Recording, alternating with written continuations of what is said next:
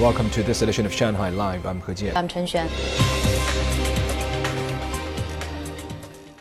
China's consumer prices dropped for the second time this year, the National Bureau of Statistics reported today, while factory gate prices declined at a faster pace. Official data show that China's consumer price index, a main gauge of inflation, dipped 0.2% year on year in October after a flat reading in September, marking the second decline this year.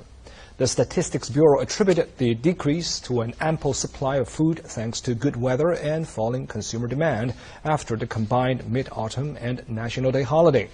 Meanwhile, China's Producer Price Index, which gauges factory gate prices, dropped 2.6% from a year ago last month, following a fall of 2.5% the previous month. The Statistics Bureau said the international prices of crude oil and non-ferrous metals fluctuated, while last year's high comparison base contributed to the wider PPI decline. It's been six years since the first China International Import Expo was held in Shanghai, and this year the exhibition area is more than twice as big as it was at the first expo in 2018. CIIE has been continuously luring new exhibitors and retaining old partners. Our reporter Zhang Shixuan talked to several executives at multinational companies from different industries about their confidence in the market here. An exhibition area spanning more than 360,000 square meters, featuring six main sections. This is the sixth China International Import Expo, but it's the first for Adeline Franger-Schraki, the Greater China CEO of the French shipping giant. Very nice to meet you. Thank you so much. It is my first time visiting CIIE. I have been to many expos uh, in, in, in other countries and uh, I have been most impressed with the dynamism. I went to the consumer goods area, I went to the automobile area, high tech. We're here in the trade service section. I understand that there are over 3,000 exhibitors from uh, 150 countries, and I have been to many shows uh, overseas in the past, and none of them had the scale and the variety that I have seen uh, here at CIIE, so mostly impressed. The company's been a constant presence since the first CIIE in 2018. You can see our LNG powered vessel that came out of a shipyard from Shanghai in the end of 2020. This is a 23,000 TEU vessel, so these are our largest uh, vessel, one of the largest in the world, and they are deployed between China and North Europe. Adeline, like all the multinational CEOs at the event, is packing a lot into her CIIE schedule. We valued the, the China market is one of our most important and strategic markets. So we value uh, enormously the engagement that we can have with our customers here. Essentially, people value the dynamism and the exchanges that can happen at CIIE. Uh, business is back, uh, business is open. And so we value uh, tremendously the exchanges uh, between China and France and China and the world.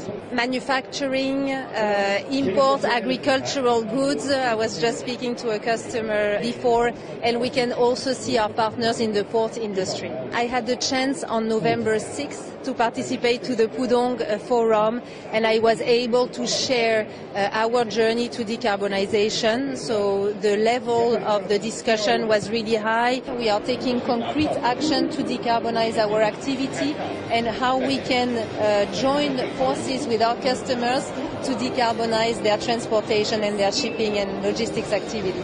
Green development is a topic under discussion almost everywhere across the exhibition area this year as China has been an ideal place to develop new green solutions. German optical tech developer Zeiss, also attending its sixth CIIE, has been sharing successful case studies for localization and innovation. China is the largest single market for the Carl Zeiss Group, uh, and uh, we clearly see a bright future in China. China is growing with a lot of the markets of tomorrow. We're talking about sustainability. If you look in sustainable power and energy, China is leading globally. If you look in new energy vehicles, China is leading globally. China is really becoming an innovation hub. Uh, in industrial terms and also in research and development. So here we are entering a lot of cooperations with Chinese companies. Some of them are our customers, where we are developing new applications for them and even going global with them. Others is with smaller startup companies uh, where we are investing or co-investing or actually taking over the distribution and integrating into our products. Pharma giant Roche signed several agreements during the expo with Chinese companies and associations to strengthen its local supply chain. Since we entered the China market in 1994, we have become the first biotech firm that has arranged the full production line here. In the future, we will constantly introduce new technologies to China and launching innovative products. China has a vast population, so we still have room to dig deeper. The business exhibition of the CIIE this year features a record high 289 of the world's top 500 enterprises and industry giants.